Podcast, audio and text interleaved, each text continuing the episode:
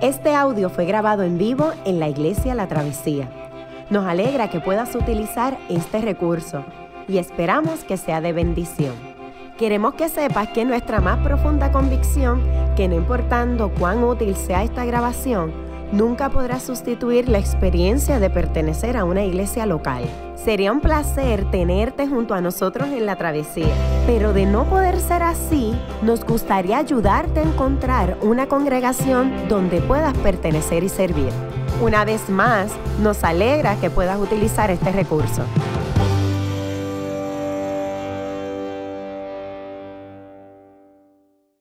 Y voy a suplicarle, le voy a pedir que hagamos este, dos grupos. Vamos a hacer dos grupos. Así que vaya reuniéndose rápido de alguna manera en dos grupos. Vamos, en dos grupos. Te parece y se reúnen dos grupos. Vamos a hacer dos grupos. En estos dos grupos yo quiero que se acerque. Haga los grupos, vamos. Muy bien. ¿Qué quiero que haga? Va a mirar, lo primero que quiero que haga es que va a mirar Hechos 2 del 41 al 47 que hayamos quedado que es el primer recuento, la, la primera narrativa que va a hacer eh, este, Lucas sobre la iglesia primitiva, va a leerlo primero individualmente, cada uno lo va a hacer de forma individual. Y de forma individual yo quiero que conteste. Luego entonces va a compartir su contestación con el grupo. Y así tienen impresiones. ¿Qué es lo que quiero que haga? Va a seleccionar tres características de todas las que Lucas da ahí, de todas las características que usted va a ver de cómo Lucas describe a la iglesia, a la primera iglesia, a la iglesia primitiva, ese primer grupo de creyentes que se reúne, de la manera en que Lucas los describe, usted va a poner tres características, las que más le llamen la atención. Tres características. Las va a explicar brevemente qué es lo que usted entiende por ella, a qué se está refiriendo Lucas, y va a buscar algún texto adicional en la escritura donde se manifieste esa característica. Algún texto en la escritura donde se manifieste esa característica o donde se motive hacia vivir de esa manera. Eso es lo primero que quiero que haga. Luego entonces quiero que nuevamente, que quiero que haga estas dos y, luego dialogue. Lo próximo que quiero que haga es que va a leer el capítulo 3, los versos del 1 al 10, y va a describir los tres personajes que aparecen ahí. Tres personajes toman prácticamente toda la narrativa. Yo quiero que los describas, cómo ellos se presentan en esa narrativa cómo Lucas los presenta exactamente en esos 10 versos. ¿Quién habla? ¿Quién se expresa de X manera? ¿Cuál es la característica de este? ¿Qué hace el otro o no hace? Ese tipo de cosas quiero que lo escriban ahí. ¿Estamos? Así que lo primero de nuevo, 41 al 47, lo lee, toma tres características, las explica brevemente y busca textos bíblicos adicionales donde se habla en ella. Luego los versos del 1 al 10, los lee y entonces lo que quiere es que se mueva a describirme los tres personajes que están en esa narrativa, del capítulo 3, los versos 1 al 10. Así que vamos a hacer eso, vamos a tener unos 15 a 20 minutos, vamos a hacer eso para entonces yo comenzar directamente con el capítulo 3. Quiero que lo haga de esa manera. Así que comencemos. Muy bien. Vamos a comenzar. Déjeme ahí donde está con el pasaje, puede simplemente virarse para acá, mirar acá. Este, déjenme darle lectura. Voy a darle lectura y comenzamos entonces nuestro diálogo, nuestra plática en esta noche. Leo, Hechos capítulo 3, versos del 1 al 26. Hechos capítulo 3, versos del 1 al 26, que es el capítulo número 3 de Hechos. Así dice la palabra del Señor. Un día subían Pedro y Juan al templo a las 3 de la tarde, que es la hora de la oración junto a la puerta llamada Hermosa, había un hombre lisiado de nacimiento, al que todos los días dejaban allí para que pidiera limosna a los que entraban en el templo. Cuando éste vio que Pedro y Juan estaban por entrar, les pidió limosna. Pedro con Juan, mirándolo fijamente, le dijo, míranos. El hombre fijó en ellos la mirada, esperando recibir algo. No tengo plata ni oro, declaró Pedro, pero lo que tengo te doy. En el nombre de Jesucristo de Nazaret levántate y anda. Y, tomando, y tomándolo por la mano derecha, lo levantó. Al instante los pies y los tobillos del hombre cobraron fuerza. De un salto se puso en pie y comenzó a caminar. Luego entró con ellos en el templo con sus propios pies, saltando y alabando a Dios. Cuando todo el pueblo lo vio caminar y alabar a Dios, lo reconocieron como el mismo hombre que acostumbraba a pedir limosnas sentado junto a la puerta llamada Hermosa, y se llenaron de admiración y asombro por lo que había ocurrido. Mientras el hombre seguía aferrado a Pedro y a Juan, toda la gente que no salía de su asombro corrió hacia ellos al lugar conocido como Pórtico de Salomón. Al ver esto, Pedro les dijo, pueblo de Israel, ¿por qué les sorprende lo que ha pasado? ¿Por qué nos miran como si por nuestro propio poder o virtud hubiéramos hecho caminar a este hombre? El Dios de Abraham, de Isaac y de Jacob, el Dios de nuestros antepasados, ha glorificado a su siervo Jesús. Ustedes lo entregaron y lo rechazaron ante Pilato, aunque éste había decidido soltarlo rechazaron al santo y justo y pidieron que se indultara a un asesino. Mataron al autor de la vida, pero Dios lo levantó de entre los muertos. Y de eso nosotros somos testigos. Por la fe en el nombre de Jesús, Él ha restablecido a este hombre, a quien ustedes ven y conocen. Esta fe que viene por medio de Jesús lo ha sanado por completo, como les consta a ustedes. Ahora bien, Hermanos, yo sé que ustedes y sus dirigentes actuaron así por ignorancia, pero de este modo Dios cumplió lo que de antemano había anunciado por medio de todos los profetas, que su Mesías tenía que padecer. Por tanto, para que sean borrados sus pecados, arrepiéntanse y vuélvanse a Dios, a fin de que vengan tiempos de descanso de parte del Señor enviándoles el Mesías que ya había sido preparado para ustedes, el cual es Jesús. Es necesario que Él permanezca en el cielo hasta que llegue el tiempo de la restauración de todas las cosas, como Dios lo ha anunciado desde hace siglos por medio de sus santos profetas. Moisés dijo, el Señor, su Dios, hará surgir para ustedes de entre sus propios hermanos a un profeta como yo. Presten atención a todo lo que les diga porque quien no le haga caso será eliminado del pueblo. En efecto, a partir de Samuel, todos los profetas han anunciado estos días. Ustedes pues son herederos de los profetas y del pacto que Dios estableció con nuestros antepasados al decirle a Abraham, todos los pueblos del mundo serán bendecidos por medio de tu descendencia. Cuando Dios resucitó a su siervo, lo envió primero a ustedes para darles la bendición de que cada uno se convierta de sus maldades. Amén. Vamos a comenzar haciendo algo que les había dicho y es que cuando nos acercamos al libro de Hechos, específicamente ese recuento que vimos en el capítulo número 12, en los versos del 41 al 47, donde muestra o nos presenta este, la vida en comunidad de los primeros seguidores de Jesús de esos primeros seguidores de Jesús, esa vida en comunidad. Una de las cosas que nosotros partimos o podemos pensar es que la gran mayoría, o hemos escuchado esto en otras ocasiones, hemos pensado de que la iglesia surge o nace en Hechos capítulo 2. hay un gran sector de la comunidad cristiana que piensa eso. Hay una serie de problemas con relación a pensar eso. La iglesia no comienza en Hechos 2. La iglesia, y es importante el término eclesia, el término eclesia, que es el que la iglesia va a utilizar, no era un término que se inventaron en Hechos 2, no es un término que la iglesia se inventó, es un término que ellos adoptaron y lo tomaron principalmente de sus escrituras, de la versión en griego que tenían del Antiguo Testamento. La pregunta entonces es, ¿a quién en el, Antiguo Testamento se le llamaba iglesia o eclesia?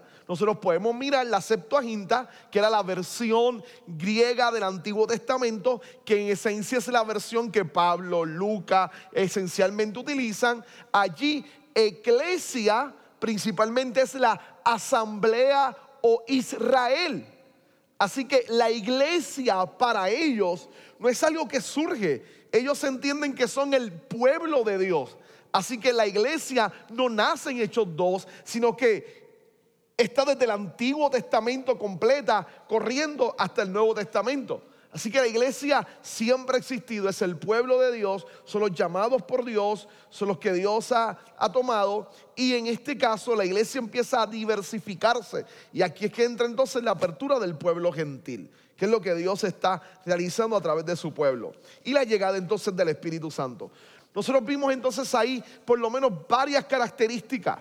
Y ustedes tal vez, yo le pedí que anotaran en sus hojas este, algunas de ellas. Y tal vez las características más llamativas pueden ser la, comunión que ellos tenían, el que partían el pan y lo comunicaban o lo partían entre ellos, lo compartían. Podemos ver las señales que, que se hacían por medio de los apóstoles, los prodigios, y esa parte de señales es importante porque la voy a tocar ya mismo con relación específicamente a la historia que tenemos por delante hoy. Cada una de esas señales o de esas marcas son bien distintivas de la iglesia y la vamos continuamente a ver en el libro de Hechos. Algo bien interesante, yo creo que esto es sumamente importante recalcarlo, es que al leer, al leer el libro de Hechos no caigamos en cierto romanticismo de pensar de que la iglesia primitiva, por ser primitiva, era una iglesia perfecta. Si algo Lucas nos va a mostrar en el libro de Hechos es que estaban bien lejos de ser perfecta. En el libro de Hechos vamos a ver problemas raciales dentro de la iglesia, vamos a ver mentirosos dentro de la iglesia que estaban hurtando, que prometían cosas que no daban. Vamos a ver inclusive un acto triste dentro de la iglesia este, en, unos capítulos más adelante. Así que esta iglesia no es perfecta no es perfecta, pero nos muestra algo esencialmente y es que quien la está dirigiendo, quien continuamente la está mordiendo, quien está formando el carácter, es la persona del Espíritu Santo. Y allí está dándole unos distintivos bien particulares que si los pensamos nosotros aquí hoy son o suenan bien contraintuitivos. Me explico. Cuando uno mira el hecho de vender sus propiedades y poner la venta a los pies de los apóstoles para que los distribuyan de manera que no existan pobres dentro de la iglesia, para nosotros, si somos bien honestos, eso suena bien difícil. Bien difícil. Principalmente nosotros vivimos en una sociedad individual y con cierto pesimismo a la autoridad eclesial. De nuevo, con muchas razones hemos sido testigos de muchos excesos este, en la historia del cristianismo y en nuestras experiencias personales con la iglesia, pero si hay algo interesante es específicamente el hecho de cómo la iglesia pasa de no poseer una, el aferrarse o el amarrarse a las posesiones, sino que se conmueve, se compadece y actúa ante la necesidad. De la misma manera en que vamos a ver milagros, vamos a ver acciones concretas de misericordia en la iglesia. Y el libro de Hechos no solamente se va a tratar de asuntos sobrenaturales o espectaculares, también hay actos concretos de misericordia y de bondad. Y esta primera iglesia los empieza a mostrar. Unidad, alegría, se sientan a escuchar la doctrina de los apóstoles. Esto es crucial e importante, tal vez ese sea el otro de los atributos o características que usted miró. Y esto suena sumamente interesante, porque, de nuevo, como les decía la clase pasada, nosotros vivimos en una sociedad que piensa que conocer no es importante. Lo importante de alguna manera es vivir o experimentar. La doctrina no es importante, la teología no es importante, el estudio este, concreto, sosegado y analítico de las escrituras no es importante. Lo importante es conocer a Jesús, que tú le ames y vivir. El problema con esto es que a qué Jesús adoramos, a qué Dios estamos exaltando. Por eso es que es importante el conocer la escritura, es importante la doctrina, es importante la teología. Y vamos a ver la iglesia primitiva reunida, estudiando a través de la doctrina que los apóstoles les brindaban, que la doctrina de las escrituras. Y de esa manera se reflejaba, mientras hay sectores que piensan que la doctrina no es importante, hay otros sectores por el contrario que piensan que eso lo es todo. Unos proclaman la autopraxis, lo importante es actuar correctamente, y otros proclaman la ortodoxia, lo importante es tener las doctrinas claras y correctas. Y lo que nos muestra la iglesia primitiva es que una ortodoxia sana un conocimiento correcto y sano de las escrituras siempre debe mover a la iglesia a un actuar correcto, a una conducta correcta, a mostrar misericordia, a mostrar compasión, a mostrar bondad. De nuevo, parte de nuestras experiencias es que aquellos que se piensan que tienen la doctrina correcta y que se autoproclaman gente de sana doctrina, tradicionalmente pecan de ser altivos, de ser orgullosos, de restregarle a otros que ellos tienen la doctrina correcta y de no actuar con amor y misericordia. Por el otro lado, muchos de los que actúan con amor y misericordia carecen de un fundamento escritural correcto y muchas de sus peleas y de sus acciones son más activismo que respuesta a las escrituras. Por eso es importante sentarse, conocer las escrituras y actuar conforme a ellas, en misericordia, en amor y en comunidad. Y si algo Lucas nos va a mostrar es lo importante de pertenecer a una iglesia. Lo importante de pertenecer a una iglesia, la vida, la salvación no es, la vida cristiana no es para vivirla solo, es para vivirla en comunidad. Es para vivirla en comunidad. Ahora, dejando eso, vamos directamente al capítulo 3. ¿Cuáles son los tres personajes que se presentan en el verso 1 al 10? Vamos, ¿cuáles son? Dígame uno. Este, ayúdame por ahí con. Lo pones por ahí porque tal vez dárselo a alguien para que diga un nombre solamente es como que. Este, dígame uno. Pedro, muy bien. Pedro, ¿cómo se presenta Pedro? ¿Cómo usted describiría a Pedro aquí? ¿Cómo describiríamos a Pedro? ¿Cómo lo describiríamos? Vamos, algún valiente que se atreva, ¿cómo lo describimos?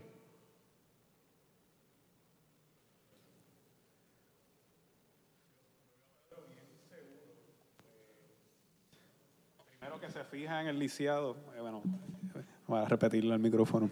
Eh, veo a Pedro bien seguro, una persona que se fija en el lisiado, pero le dice, mírame. Eh, y, está seguro que ese, ese acto sobrenatural va a pasar con él. Eh, entonces, después al final, pues este, él está predicándole a la multitud diciéndole, no, este poder no es de nosotros, sino es por, por medio del, del que ustedes crucificaron. Entonces, pues así es como yo veo a Pedro. Y él, y él es el que el único, estábamos comentando aquí en el grupo, que era el único que hablaba o que se registra eh, la cita de lo que él dice en toda esta porción del, texto. Muy bien, excelente. Fíjese, me, gustó eso que ya dijo. No, no, sé si usted se dio cuenta, ¿no? Este, Pedro está bien seguro. Y uno puede decir, ah, tradicionalmente él era así. Pero cuando uno mira los evangelios, era así, pero se cocotaba al a los versos siguientes. Este tipo que siempre tenía la iniciativa, pero a veces de, lo, próximo que salía era un fracaso total y absoluto. Pedro aquí está teniendo éxito, literalmente está teniendo éxito.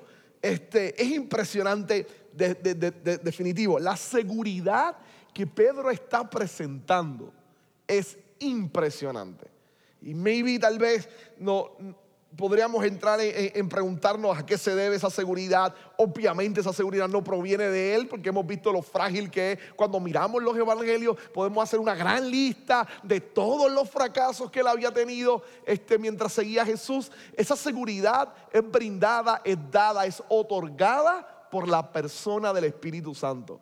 Pedro está empoderado por el Espíritu para obrar a la voluntad del Señor y hacer lo que Dios desea. Así que tenemos a Pedro, quien a todas luces se presenta con seguridad y también como el líder. Es el que toma la iniciativa. Incluso es el que no titubea y es el primero que toma la iniciativa a predicar. O sea, no le pregunta a Juan, Juan, este, ¿quién zumba hoy? Porque yo zumbé el día de Pentecostés, ¿quién va ahora? ¿Tú quieres meterle mano? Yo te dejo, no hay problema. Pedro ni le pregunta a Juan. Pedro arranca a predicar y ya está. Así que vemos cierta seguridad en él, bien interesante. De alguna manera es característico de la personalidad de Pedro, pero por otra hay una seguridad que uno ya percibe la obra del Espíritu Santo en su vida, definitivamente. Este, ¿Quién es el próximo? ¿Cuál es la segunda persona que aparece ahí? Juan, muy bien. Denme alguna característica de Juan.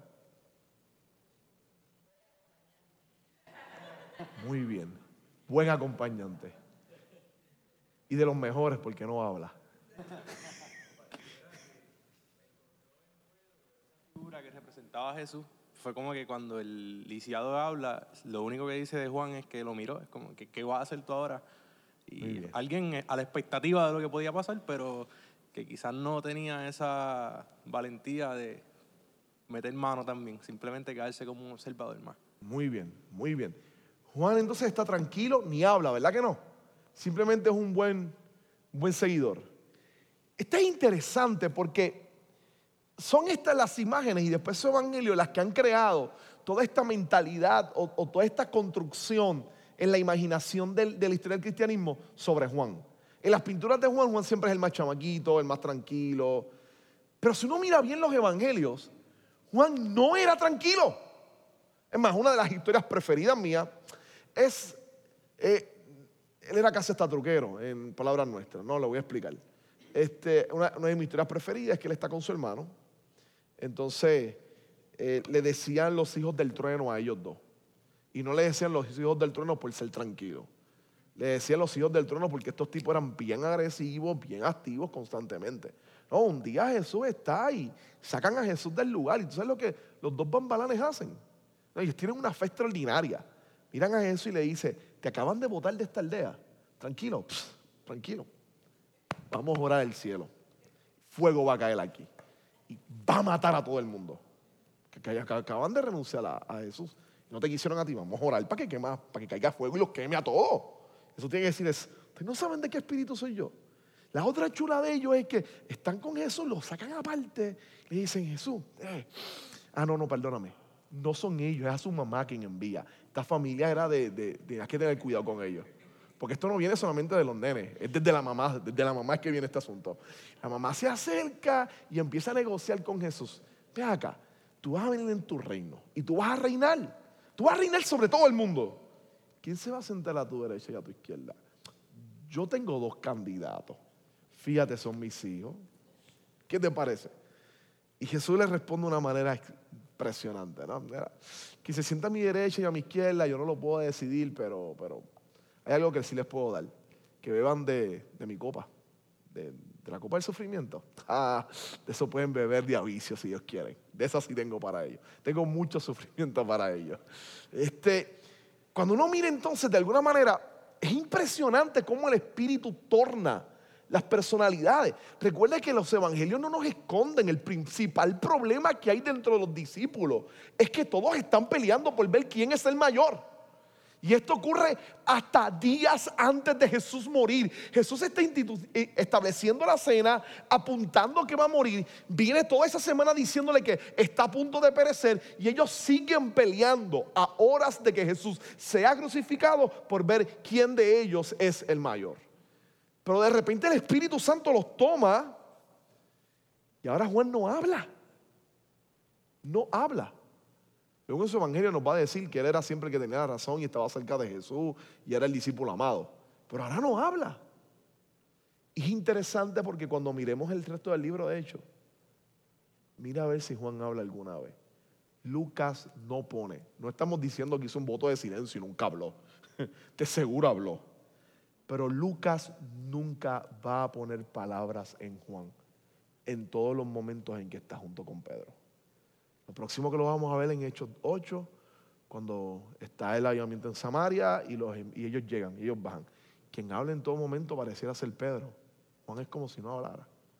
Entonces, no habla durante todo el tiempo. El que en su evangelio dice que era el discípulo amado, el que nos registra que Jesús le dijo a Pedro, a ti te van a matar, y cuando Pedro le dice, ¿y qué vas a hacer con este? Y Jesús le dice, ¿qué tal si yo quiero que él quede? el que constantemente está cerca, el que va corriendo junto con Pedro a la tumba, el que está cerca de la cruz. Luego del momento del mover del Espíritu Santo, hace silencio y en vez de autoproclamarse líder, se convierte en un buen seguidor. Es interesante, porque no está mal seguir. No todo el tiempo tenemos que ser líderes. No todo el tiempo tenemos que ser los actores principales del espectáculo. No todo el tiempo tenemos que ser la gente que esté dirigiendo, hablando o haciendo todas las cosas. Siempre va a ser espacio y va a haber espacio para gente que desee seguir y servir a otros. Eso también es bueno. También es bueno. Impresionante todavía aún es el hecho de Juan reconocer tal vez cuándo es su momento. ¿Cuándo es su momento? Y veremos que tal vez no será hasta el ocaso de la vida de la gran mayoría de ellos que entonces Juan se convierte en el gran líder de la iglesia, cuando es el único apóstol que queda. Pero cuando sucede eso, ya anciano, exiliado, y se convierte en la luz que la iglesia necesitaba en medio de una adversidad. La gran mayoría de escolares de Juan se sorprenden todavía, porque Juan observa un mal que está creciendo dentro de la iglesia, que eventualmente se convertirá en algo que se llama gnosticismo o dualismo, esta idea de que la materia es mala y solo el espíritu es bueno, una noción de dualismo. Y, Juan ya mira eso como un excelente pastor y ya cuando es el líder y tiene que tomar decisiones, cuando escribe su evangelio, nos grita desde saque que en el principio era el verbo y el verbo era con Dios y el verbo era Dios y después nos dice que el verbo se hizo qué? Carne. Y está atacando estas ideas falsas que ya él ve que se están levantando y que pueden causarle un gran problema a la iglesia. Entonces escribe sus cartas trabajando exactamente con lo mismo. Así que él supo esperar su momento supo seguir al quien Dios estaba usando y supo esperar cuando su momento entonces en escena era necesario para actuar. Y eso muestra mucha sabiduría. De nuevo, no siempre tenemos que ser la gente que está al frente en el espectáculo. Hay mucho que hacer tras bastidores. Hay mucho que hacer tras bastidores. Igual es una muestra poderosa de que ese trabajo también es digno, justo y valioso. Y necesario. ¿Quién es el tercer personaje que aparece ahí? Muy bien. El que está lisiado. ¿Qué me pueden decir de él? Muy bien, pide ayuda. Pide ayuda. ¿Qué más?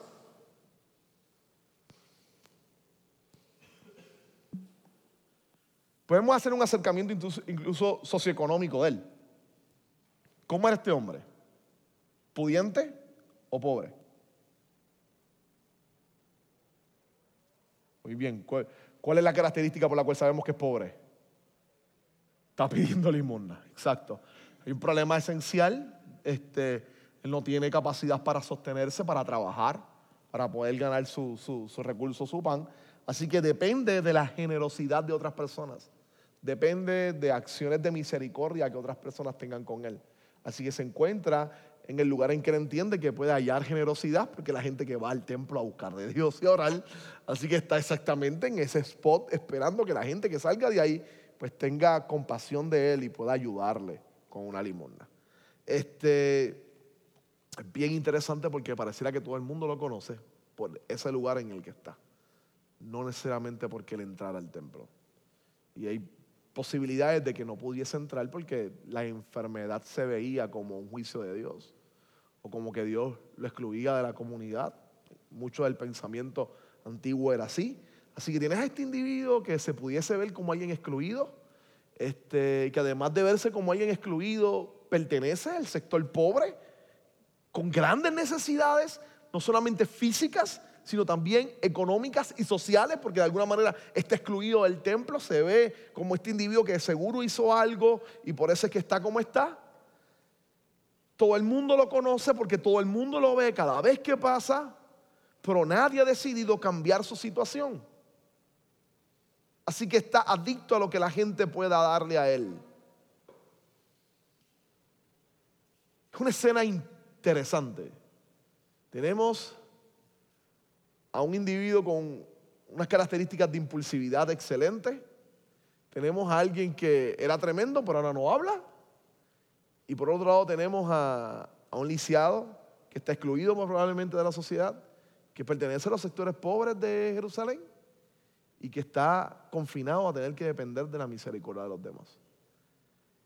El día se plantea, la escena está puesta y él decide osadamente hacer lo que siempre hacía, pero el resultado que va a tener hoy es radicalmente diferente a lo que recibía todos los días. ¿A quién le pide dinero? ¿A quién le pide? Muy bien, le pide a Pedro y a Juan. ¿Qué le está pidiendo a Pedro y a Juan? Dinero, ¿no? Limosna. Pedro es el que sale al encuentro. Miren qué interesante, ¿no? Este, verso número 2, mire esto, el verso número 2, junto a la puerta llamada hermosa había un hombre lisiado de nacimiento al que todos los días dejaban allí para que pidiera limosna a los que entraban en el templo. Cuando este vio que Pedro y Juan estaban por entrar, les pidió limosna. Pedro con, con Juan, miren la frase, mirándolo como fijamente. Pedro y Juan lo están mirando fijamente. Él le acaba de pedir limosna como le pide a todo el mundo. Y Pedro y Juan lo están mirando fijamente. Y luego de mirarlo fijamente, mirando su necesidad, ¿qué le dicen ellos? Míranos. Míranos. ¿Y qué hace el hombre? Fija la mirada en ellos. Este juego de miradas es importante, lo va a ver ya mismo, lo que, lo que Lucas está haciendo. El primero que fija la mirada son los discípulos en el que tiene necesidad.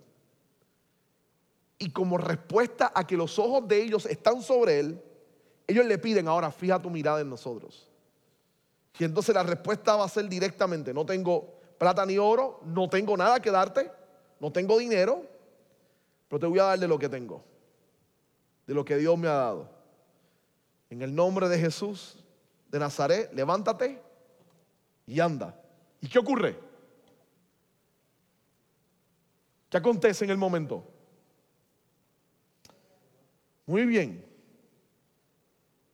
Pero miren lo interesante, la osadía de Pedro. No fue que el tipo se levanta solo. ¿Cuál es la osadía de Pedro?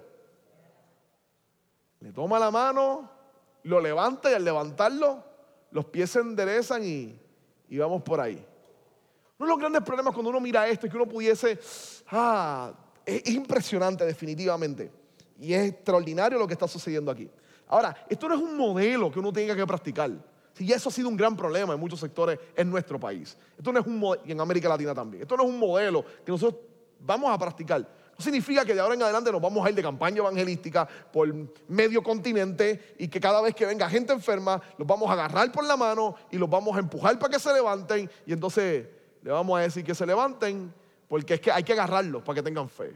Y créame que eso se ha hecho en muchas ocasiones y en muchos lugares. Y el problema es que cuando no sucede nada, la frustración con la persona es peor. Es peor.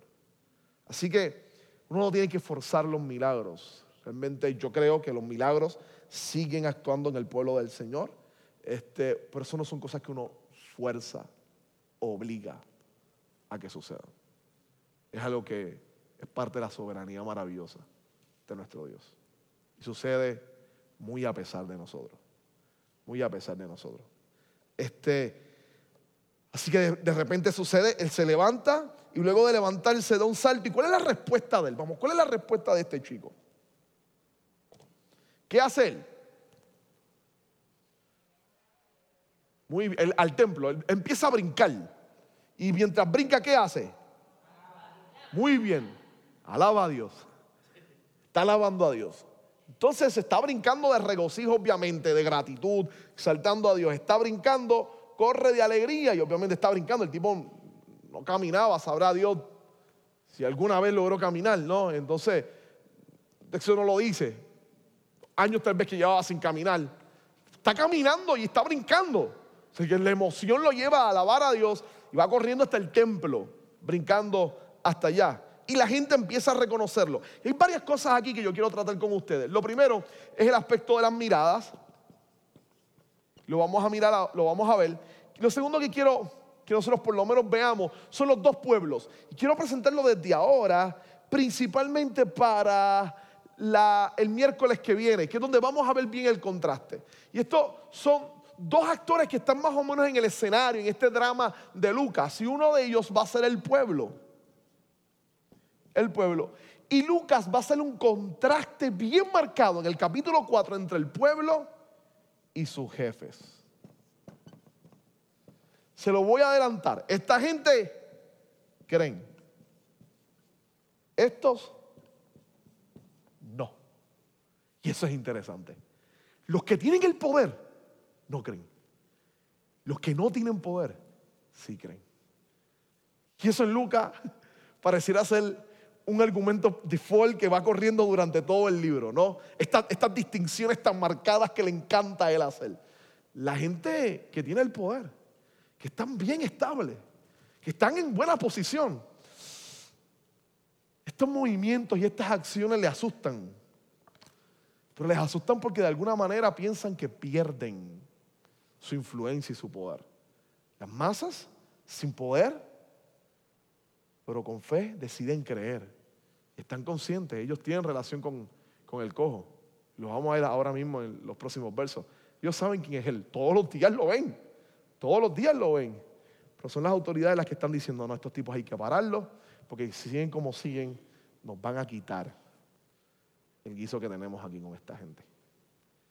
Lucas va a demostrar cuáles son sus verdaderas intenciones. Tenemos las miradas, tenemos este contraste directo entre el pueblo y los jefes. Este, y lo próximo que quiero que hablemos es sobre los milagros específicamente presentados para Lucas y con Jesús también, especialmente en el Evangelio de Juan. Quiero empezar con los milagros para que podamos atender un poquito a esto. El milagro es impresionante.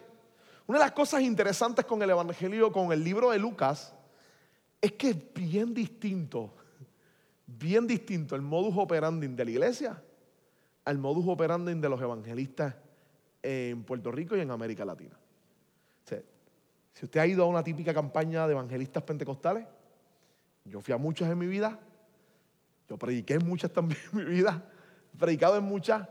Lo tradicional es la adoración, tienes al evangelista, pero ¿qué es la última parte específicamente en los evangelistas que predican en masa en, Coliseo? ¿Cuál es la última parte del servicio? ¿El llamado a qué? A sanidad y milagro.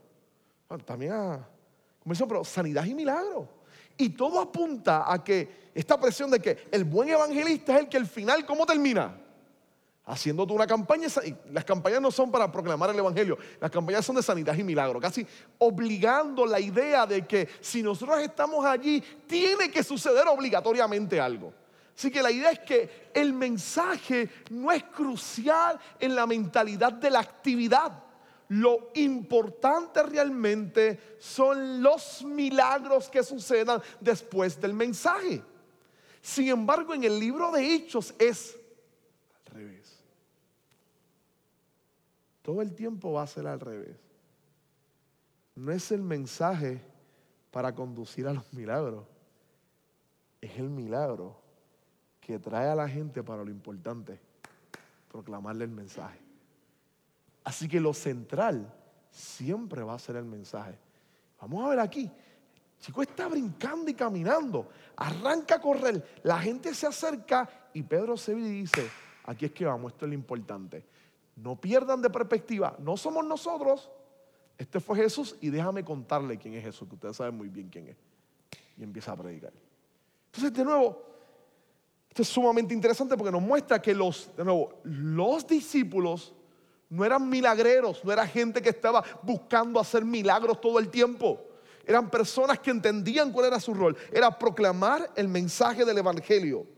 Y los milagros se convertían inclusive en expectativas y acciones para que la gente se acercara y escuchara el mensaje del Evangelio. Y aunque esto fuera incidental, no era realmente la, la perspectiva principal, del asunto. Esto lo vamos a ver también en Jesús, era el modus operandi también de Jesús. Solamente Jesús hacía un milagro y luego posteriormente tenía una enseñanza. El Evangelio de Juan es exactamente así. Juan logra conectarnos la vida de Jesús entre señales y discursos. Señales y discursos. Señales y discursos. Y nosotros que trabajamos aquí con Jules, el Evangelio de Juan lo vimos constantemente, ¿no? Eran señales y discursos. Este Jesús eh, a un ciego le da la vista y posteriormente hace todo un discurso de yo soy la luz del mundo. De repente Jesús toma y hace un milagro con relación a agua y Él es el agua de vida. Este, Jesús multiplica los panes y luego da un discurso de que Él es el pan de vida. Las señales, los milagros conducen a lo que realmente Jesús quiere hacer y es explicar quién es Él y cuál es su plan y cuál es su rol. Ahora, en Jesús los milagros funcionaban como señales. Para Lucas los milagros son señales. Y esa palabra es bien importante. Porque si se recuerdan el prólogo de Juan, él dice que el prólogo de Lucas, perdón, él dice que en el primer libro le habló acerca de las señales que Jesús comenzó a hacer. En, el Evangelio lo dice, y en este está haciendo o hablando de las señales que Jesús continúa haciendo. La idea de utilizar el concepto de señal es importante porque lo que significa es que los milagros, los milagros son señales que apuntan a una realidad mayor que la presente, a una realidad mayor. Me explico. Los milagros o las sanidades no son el fin, no es lo ulterior, no es el fin, es una bendición, es un acto de gracia, es una demostración del poder de Dios definitivo, pero detrás de eso, de ser un acto de gracia, de ser una bendición, de ser una demostración maravillosa del poder de Dios, su propósito principal es apuntar a una realidad más amplia. Es que gente, un día, un día, lo que es excepción será la norma. Déjenme volvérselos a decir. Un día, lo que hoy es excepción será la norma. La norma hoy es la enfermedad. La excepción es que alguien sea sanado. Un día, la excepción será la norma. No habrá enfermedad, habrá vida. Y todas las cosas serán restauradas. Los milagros son señales que nos recuerdan que nuestra condición caída y los efectos completos de la caída un día serán quitados y borrados. Cuando el Señor venga a restaurar todas las cosas. Son señales que apuntan a una verdad más allá. Interesante, porque es exactamente lo que Pedro hace. Entonces, lo vamos a ver ahora con el sermón. Yo espero que se dé cuenta. Cuando toma su discurso, habla de Jesús habla de lo que sucedió, habla de que resucitó, pero no lo deja ahí.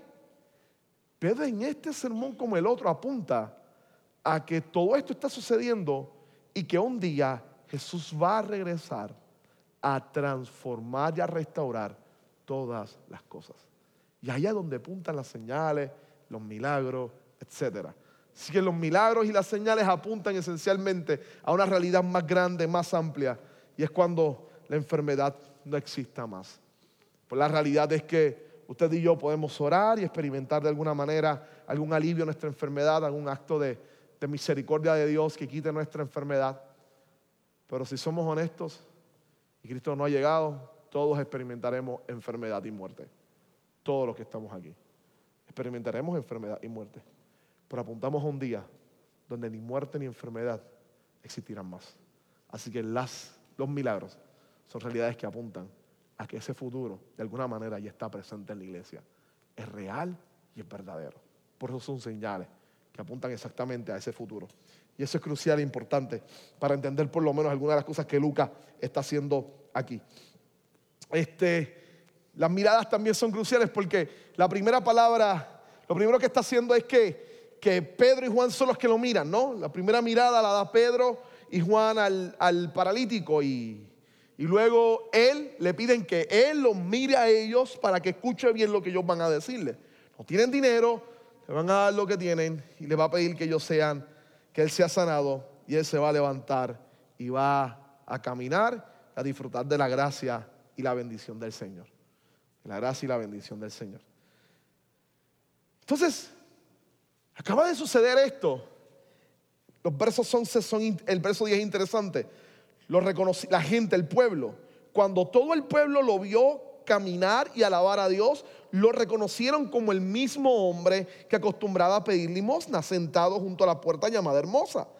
Y se llenaron de admiración y asombro por lo que había ocurrido. Ahora la pregunta típica y tradicional del ser humano es, ¿cómo rayos sucedió eso?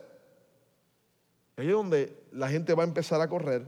Verso 11, mientras el hombre seguía aferrado a Pedro y a Juan, Toda la gente que no salía de su asombro corrió hacia ellos, al lugar conocido como el pórtico de Salomón. Ahora, Pedro y Juan se mueven y deciden tomar un espacio mucho más amplio por toda la multitud que está acercándose. Miren el verso 12. Al ver esto, Pedro les dijo, pueblo de Israel, ¿por qué les sorprende lo que ha pasado? ¿Por qué nos miran como si por nuestro propio poder o virtud hubiéramos hecho caminar a este hombre? Esa reacción es genial. Déjeme ver si puede entenderla, porque aunque nuestras versiones lo cambian para poder entenderlo, es el mismo verbo en griego, pero aquí voy. Tiene que ver con la mirada. En las tres ocasiones, ese mismo verbo que se traduce como mirar fijamente. El primero es Pedro y Juan. ¿A quién miran? Muy bien. Al necesitado o al lisiado miran al necesitado. Lo próximo es que ellos le piden que Él los mire a ellos. Y Él los mira fijamente. Pero en la otra escena, en la otra escena es el pueblo, el pueblo, el que los mira de esa misma manera. ¿Y a quién está midiendo? A Pedro y a Juan. Y en este caso, Pedro y Juan le dicen, no nos miren así. No nos miren así. Ellos miran al necesitado. Y ahí sí hay una necesidad fija y directa. Pero no, pero Pedro no quiere que el pueblo los mire como si de ellos dependiera realmente el poder. Esto es interesante. Porque esa idea de mirar fijamente, hay una implicación ahí que nos está diciendo, mira, si hay algo en lo que tenemos que prestar atención constantemente, es en la necesidad que hay. Cualquier tipo de necesidad. En este caso, una necesidad sobrenatural, hay una manifestación sobrenatural del poder de Dios. Pero de nuevo, en nuestro contexto pueden haber necesidades que no necesariamente sean tan difíciles y que requieran una intervención tan sobrenatural de Dios. Pueden ser necesidades más básicas, necesidad de compañía, necesidad de solidaridad, alguien que necesite ser escuchado, alguien que necesite un abrazo, ser acompañado, no sé, este, ¿qué? ¿Alguna idea? Alguien que necesite este, estar simplemente ahí porque está pasando por duelo. Alguien que necesite pon. Si la idea de estar y ayudar a la gente es parte indicativa de ser iglesia. Pero al mismo tiempo, el hecho de yo ayudar a otro me va a llevar a pelear con este único sentimiento en mi interior de pensar de que yo soy especial simplemente porque ayudo a otros. Y siempre eso va a estar aquí adentro. Siempre. Siempre va a estar aquí el pensar de que es parte de mi genialidad. No, parte de mi capacidad extraordinaria. Yo soy esa persona que siempre está ayudando a los demás, los abrazo cuando están llorando y los acompaño. Yo pienso que, que yo soy la persona más amigable del mundo y pienso que eso es algo mío. Que yo soy genial como, como, como, ayudante. Esta es la idea de ser esta persona que siempre está aconsejando, siempre está aconsejando y las personas que logro darle y darle una palabra de consejo terminan diciendo, qué bueno, por eso yo siempre voy a ti, porque tú siempre tienes unas palabras sabias y piensas que yo soy un, caballo, yo, tengo unas capacidades extraordinarias de poder hablar y de aconsejar. Este, esto puede ocurrir en cualquier contexto y en cualquier momento. Y el ejemplo de Pedro es genial, gente, es genial. No permita que eso ocurra. No permita que eso ocurra. Esto no depende de nosotros. Es totalmente obra de Dios. Obra de Dios. Y eso es espectacular y maravilloso. Déjeme contarle una pequeña anécdota aquí rápido. Este, porque por lo menos del contexto en que yo vengo, uno siempre ve esto, ¿no?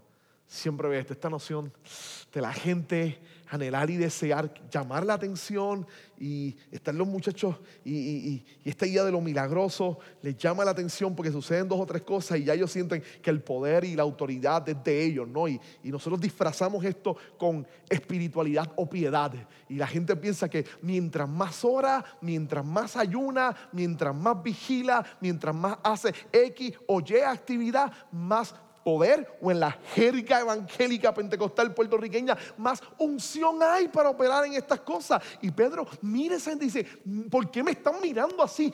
No hay nada que yo haga para que esto suceda. No hay nada que yo haga para que esto suceda. Usted puede ayunar 40 días y va a estar más flaco, número uno. Se va a ver jalao, número dos. Va a estar débil, tres tal vez un poco enfermo, cuadro, y podrá jaltarse gritando para que Dios sane a alguien, y si Dios no quiere hacerlo, no va a suceder. Esto no es algo que dependa de nosotros. Esto es algo que está en la soberanía, en la soberana voluntad de Dios. Yo recuerdo, me tocó predicar en una actividad, fue la única, realmente la única actividad masiva de este estilo que he tenido fuera de Puerto Rico. Este, era un muchacho, estaba empezando la universidad, tenía unos 19 años, 18, 19 años. Me invitan a predicar eh, a Nicaragua. Así que voy a Nicaragua a predicar. Este, yo había conocido al supervisor de la organización donde yo estaba de Nicaragua, lo había conocido en una convención donde yo, me, pidieron predicar, una convención conciliar. entonces, de alguna manera él estaba allí, le agradó y, y hizo los contactos para que me llevaran a Nicaragua. La organización me pagó el pasaje Yo estaba en la universidad, estaba tomando una clase de historia de América Latina, así que tomé eso por excusa, pues tenía que hacer un paper histórico sobre América Latina, así que lo hice sobre la guerra civil en Nicaragua, de sandinistas y la contra. Este, y me fui a, predicar. El Señor me dice que tenía todo ready, que era una campaña. Yo pienso que voy a predicar en una actividad en una iglesia. Y cuando llego me llevan a un patio ahí baldío, un terreno baldío gigantesco allí. Me dicen, mira, aquí va a ser la actividad. Y yo, chévere, nunca he predicado necesariamente al aire libre, pero a ser una buena experiencia. No, tenga 18, 19 años, estaba empezando a, predicar en otro lugar. Había predicado nada más que en mi iglesia. Entonces recuerdo que, que él, él me lleva el primer día y me siento este, y tomo un tiempo para orar. Este, y cuando terminé de orar, me da con mirar. Y, como pasa a veces en nuestros países en América Latina, cuando miro, es un mar de gente. Mar de gente allí. Gente trepada encima de los edificios, encima del de, el techo de las casas, encima de los árboles. Este, todo el, el, llano estaba lleno y repleto de gente, lleno y repleto de gente. Recuerdo que yo estaba totalmente asustado, por no decir otra cosa y me tocaba predicar y ya está temblando, la voz casi ni me salía, no sabía cómo hacerlo, así que nada, prediqué. Recuerdo que predico y entonces viene la parte difícil de, mi experiencia y era que, pues entonces yo terminé, terminé de predicar, yo siempre fui así, yo terminé de predicar y de la parte del supervisor. Y está. Estaba empezando con esto. Ese supervisor hace este único llamado a sanidad y milagro. ¿Por qué? Porque me había promocionado por todo el país, la ciudad de Tipitapa en Nicaragua, como un evangelista de sanidad y milagros. Cuando yo me bajo del avión, desde, Managua hasta Tipitapa hay póster pegado en los lugares con mi foto. Yo no sé dónde la sacaron y decía gran campaña de sanidad y milagro. Yo digo, esto no puede ser. Yo nunca he orado por alguien que esté enfermo. Se recuerdo que me llevaron. Eso, me, asustaba más todavía. Entonces, nada, él hace el llamado y pasa a toda la gente enferma. Entonces yo empiezo a orar por la gente de acá arriba, tranquilo, orar por la gente, orar por la gente y orar por las personas y orar aquí y orar. Se parece que el supervisor no estaba muy contento con mi pasividad. Con mi pasividad. Y se acerca y me dice, hay que bajar abajo y ponerle las manos a esa gente. Yo no, déjame aquí, déjame aquí, déjame aquí. Si no, no, por lo menos baja y ora por ellos. Será como que yo me acercaba y usted quiere que yo. Sí, oro, está bien. Padre, en el nombre de Jesús, bendícela. ¿Usted quiere que yo ore? Entonces recuerdo que, que, que llegué esta anciana chula, chula, chula, chula en una silla de. Entonces, este, yo, yo, yo la toco y le digo, ¿quiere que ore por usted? Sí, es que llevo haciendo chévere. Yo me arrodillo, oro por ella y le digo, Señor, obra en tu hija, te lo pido en el nombre de Jesús. esa fue la, oración que hice. Sigo, oré por dos o tres, me subí porque estaba loco por terminar, así que a la mitad los dejé sin orar y subí. De repente me empieza a gritar milagro, milagro, milagro. Y estoy ya de espalda diciendo esto, esto fue un, horror, yo estoy totalmente asustado. La gente empieza a decir, milagro, milagro, milagro. Y está la viejita caminando. Y yo me viro y digo, tierra, trágame porque yo aquí no sé qué hacer. Yo en mi casa veía a mis papás viendo las campañas de un predicador puertorriqueño que cuando esto sucedía le pedía que caminara, ponía el puño así y decía cuántos pueden adorar a Dios. Y Ávila. Pero yo no me atreví a hacer esa cosa. No estoy ante la Yupi, usted sabe. yo, estoy, en la Yupi, mano. O sea, yo, yo haciendo esas cosas. Esas cosas las hace gente que, no ha estudiado y que, son, no son intelectuales. Yo estoy en la Yupi. Eh, en el departamento de historia, vamos, humanidades. Por Dios, cogiendo filosofía. Usted, yo estoy haciendo esas cosas. Entonces, recuerdo que la gente empezó a, oh, oh, a mirar y entonces veía a la gente celebrando y la doña y mi pecaminosidad superó mi racionalidad y al fin creía que era yo. Y yo como que, oh, pues entonces esto funciona, es verdad, esto, esto funciona, esto funciona, esto funciona, esto funciona, dame el micrófono acá. Y empecé, ¿cuántos pueden adorar a Dios? Y me volví en el mundo de lo que había visto.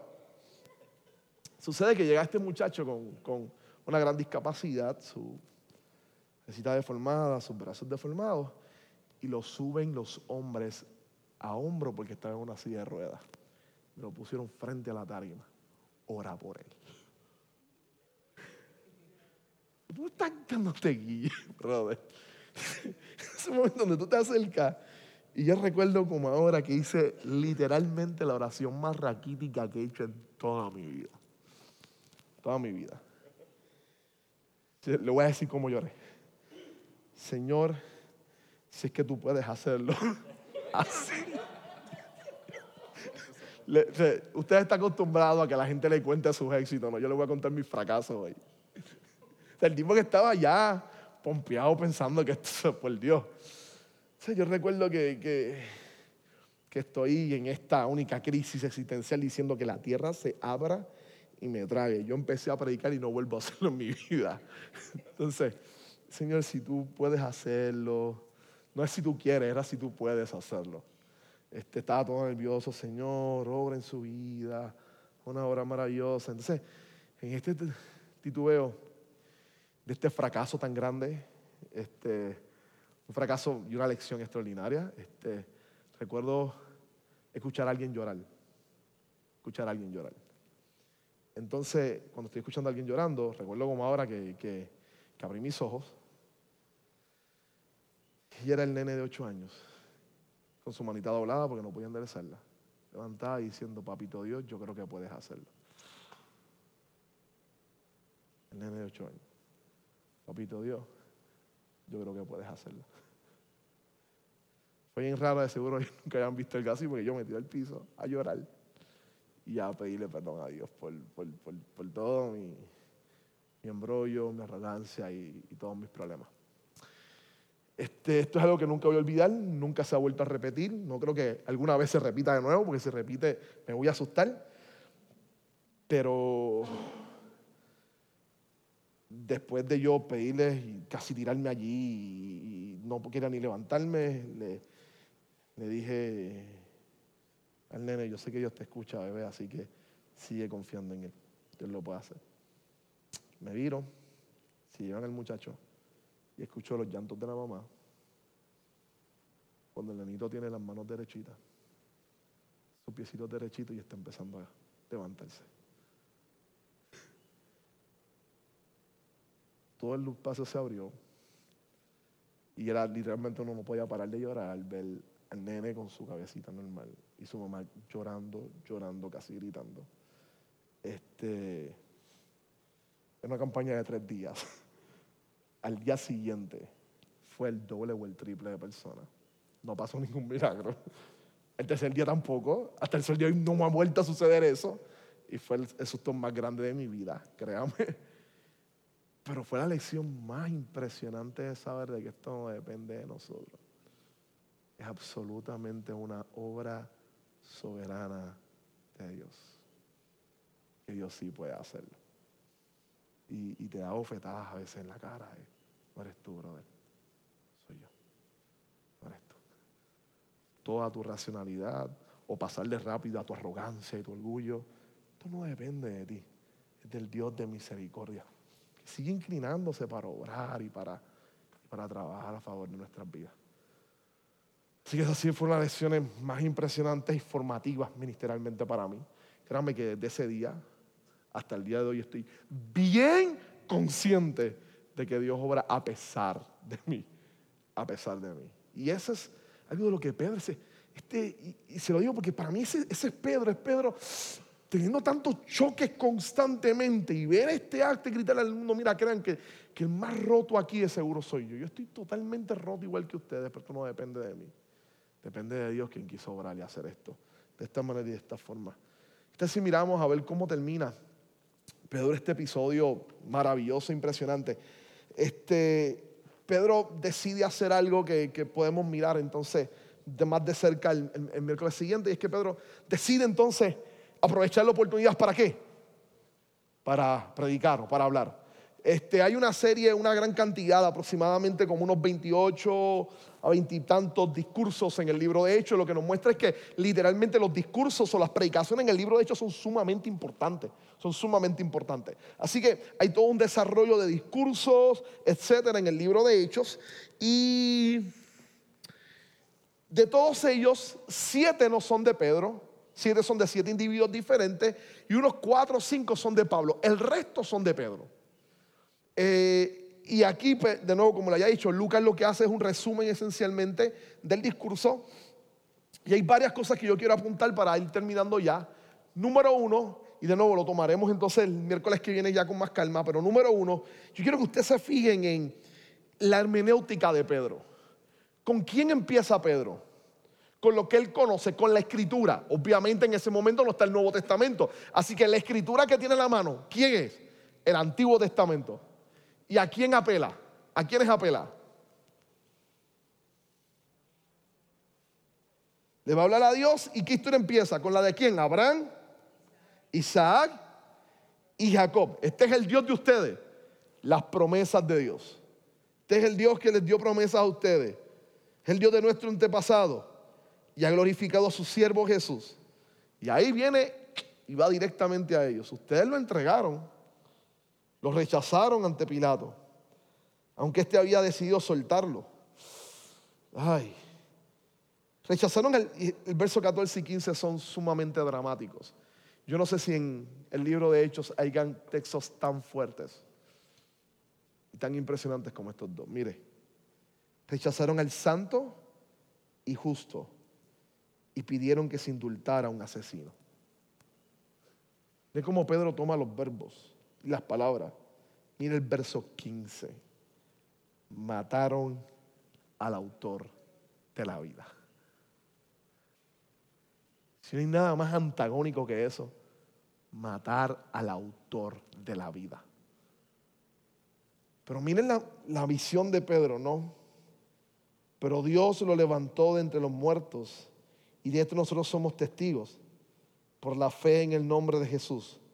Él ha restablecido a este hombre. No yo, no soy yo, no depende de mí. Por la fe en el nombre de Jesús, Él ha restablecido a este hombre, a quien ustedes ven y conocen. Esta fe no que viene de mí ni viene de Él. Esta fe que viene por medio de Jesús lo ha sanado por completo, como le consta a ustedes. Ahora bien, hermanos, yo sé que ustedes, sus dirigentes actuaron así por ignorancia, pero de este modo Dios cumplió lo que de antemano había anunciado por medio de todos los profetas, que su Mesías tenía que padecer.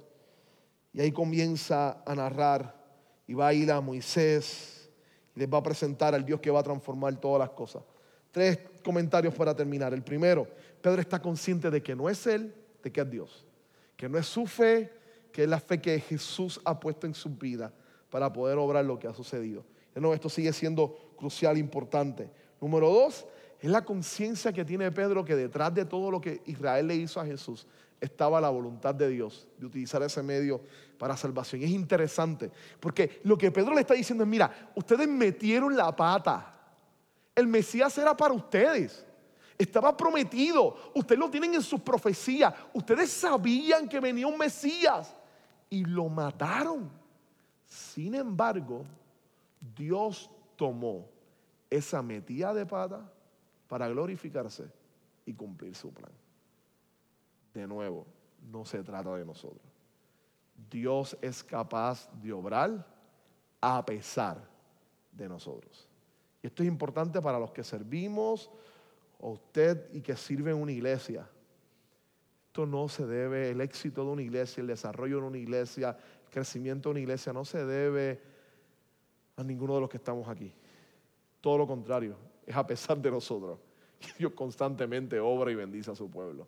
Porque este es su plan su misión, como ya hemos visto al principio. Y esto Lucas lo va a mencionar varias veces. Es a pesar del error y los problemas de los discípulos y apóstoles que Dios va a obrar de forma especial y maravillosa. Número tres, este texto va a culminar y lo veremos como Pedro apuntando no solamente a su muerte, no solamente a su resurrección, sino a su obra final de transformación de todas las cosas. Porque los milagros en última instancia son señales que apuntan a ese día entonces le dice, creían en el Señor Jesús, en que Él murió y resucitó por ustedes y van a venir tiempos de refrigerio hasta que el Señor sea enviado y transforme todas las cosas.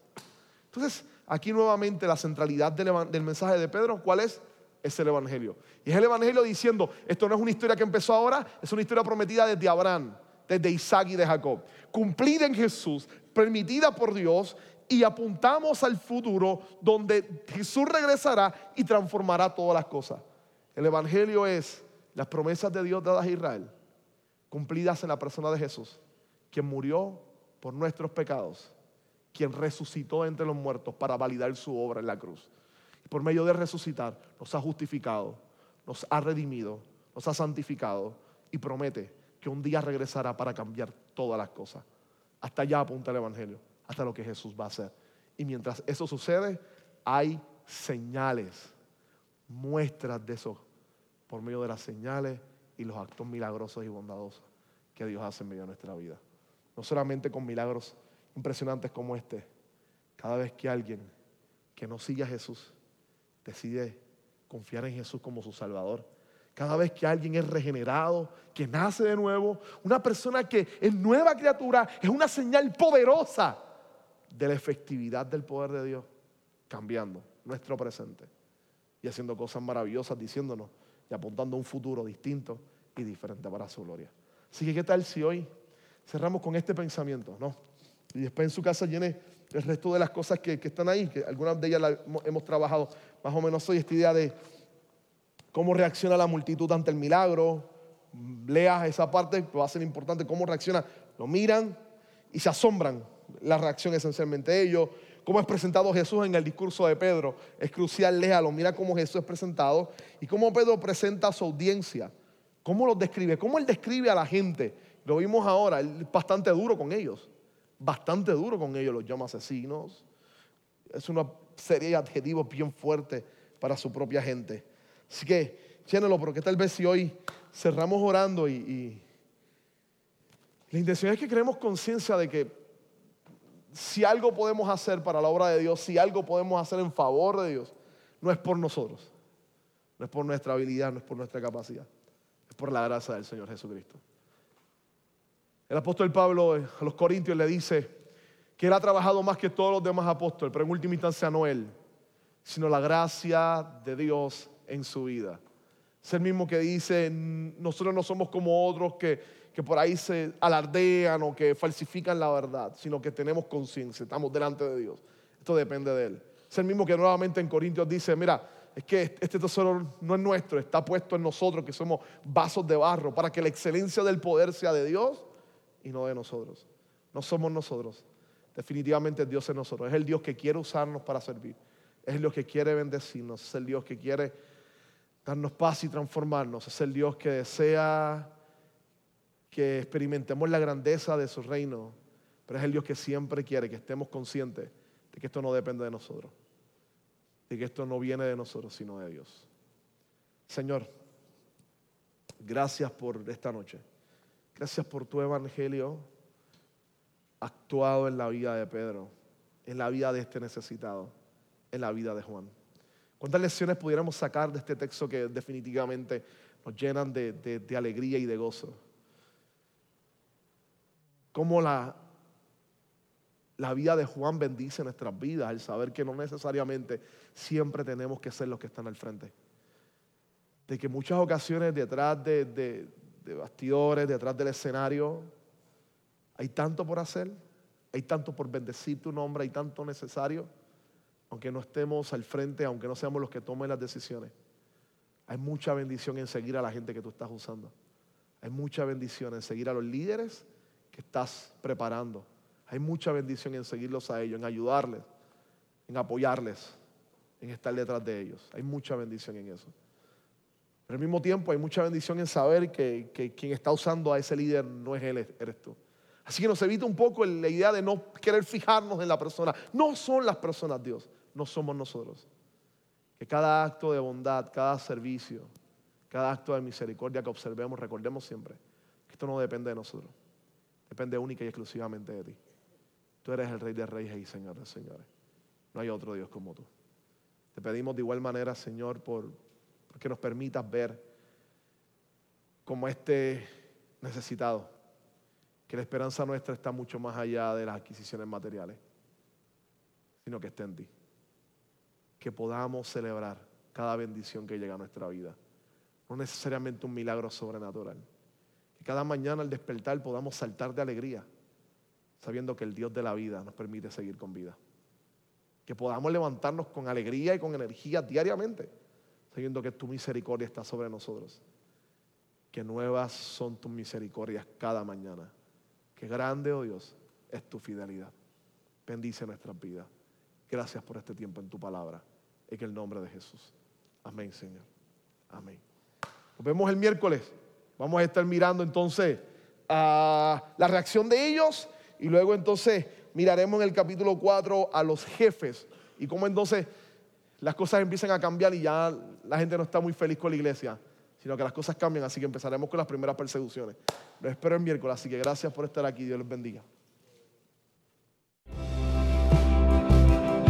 Qué bueno que pudiste escuchar esta grabación. ¿Qué tal si la compartes con otros?